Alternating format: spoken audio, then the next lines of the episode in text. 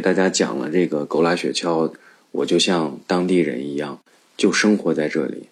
生活在这里呢，就一定有故事。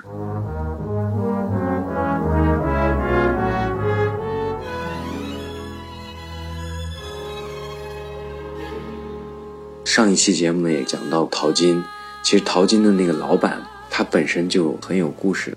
我们当时在淘金的过程中，淘完金，在那里和老板聊天，然后老板才告诉我们，这个地方是他和太太开的一个金银首饰的店儿。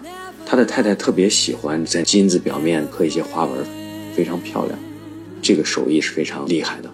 后来他太太去世了，他不想离开这里，他就觉得把这个店保留下来，改成了淘金体验店。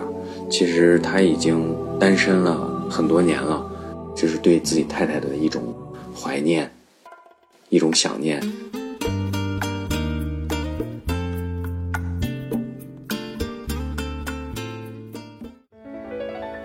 Goodbye。当我们听了这个之后，感触还是很多的。就看着这样一个雪原之上偏僻的小淘金屋，在这里，它的年代已经很久远了。这个中年男士就在这里一直待着，没有离开。